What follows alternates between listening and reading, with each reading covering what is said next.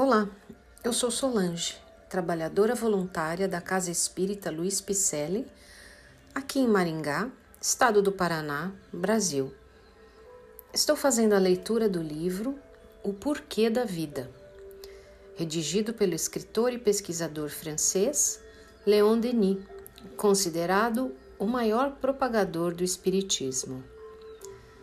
De forma simples e objetiva, o livro oferece grandes reflexões sobre os problemas da existência, discorrendo também sobre espírito e matéria, harmonia do universo e propósito supremo. Farei agora a leitura do episódio 3: Espírito e Matéria. Não há efeito sem causa, nada procede do nada. Esses são axiomas, isto é, verdades incontestáveis. Ora, como se constata em cada um de nós a existência de forças e de poderes que não podem ser considerados como materiais, há a necessidade, para explicar sua causa, de se chegar a uma outra fonte além da matéria, a esse princípio que chamamos alma ou espírito. Quando, descendo ao fundo de nós mesmos, querendo aprender a nos conhecer, a analisar nossas faculdades, quando, afastando de nossa alma a borra que a vida acumula, o espesso envelope de preconceitos, erros e sofismas que tem revestido nossa inteligência, penetrando nos recessos mais íntimos de nosso ser, encontramos-nos face a face com esses princípios augustos, sem os quais não haveria grandeza para a humanidade. O amor ao bem, o sentimento de justiça e de progresso.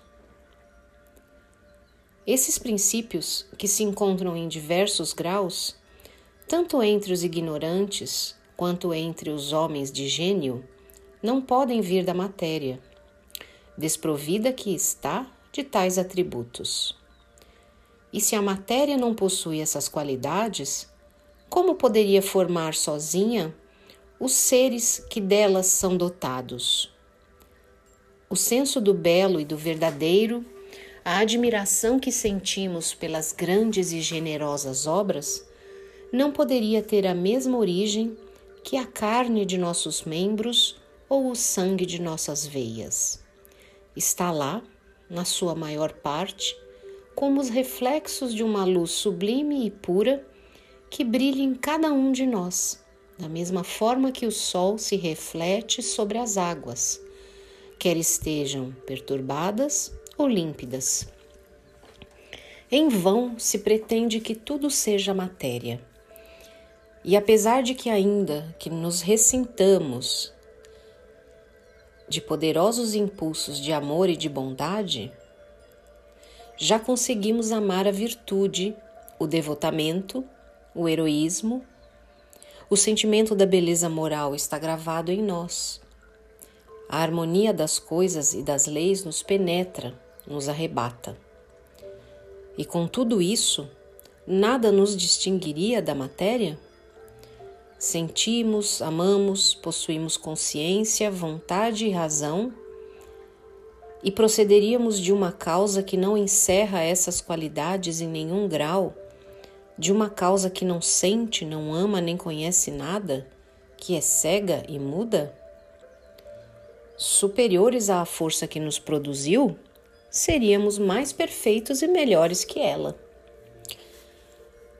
Uma tal maneira de ver não suporta um exame. O homem participa de duas naturezas.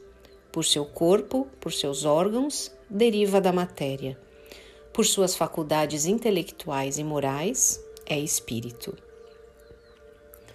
Dizendo ainda mais exatamente, relativamente ao corpo humano, os órgãos que compõem essa admirável máquina são semelhantes a rodas incapazes de agir sem um motor, sem uma vontade que as coloque em ação. Esse motor é a alma. Um terceiro elemento religa os dois outros, transmitindo aos órgãos as ordens do pensamento. Esse elemento é o perispírito, matéria etérea que escapa aos nossos sentidos. Envolve a alma, acompanha-a após a morte nas suas peregrinações infinitas, depurando-se, progredindo com ela, constituindo um corpo diáfano, vaporoso. Voltaremos mais adiante a comentar sobre a existência desse perispírito, chamado também de duplo fluídico. O espírito jaz na matéria como um prisioneiro em sua cela. Os sentidos são as aberturas pelas quais se comunica com o mundo exterior. Mas, enquanto a matéria, cedo ou tarde, declina, periclita e se desagrega, o espírito aumenta em poder, fortifica-se pela educação e experiência. Suas aspirações se engrandecem, se estendem para além do túmulo. Sua necessidade de saber, de conhecer e de viver não tem limites. Tudo mostra que o ser humano pertence apenas temporariamente à matéria. O corpo não é senão uma vestimenta emprestada, uma forma passageira, um instrumento com a ajuda do qual a alma prossegue nesse mundo sua obra de depuração e de progresso. A vida espiritual é a vida normal, verdadeira, sem fim. Nossos podcasts são leituras de livros e mensagens ditadas por espíritos nobres e psicografadas por médiuns de renome, com base na doutrina espírita, codificada por Allan Kardec, visando o melhor entendimento do cristianismo redivivo, que nos traz princípios reveladores e libertadores. Agradecemos a sua presença e esperamos que você tenha gostado. Mande um alô nas nossas redes sociais, do Facebook, do Instagram, com o nome Celpe Picelli. Estamos também com palestras gravadas no youtube.com.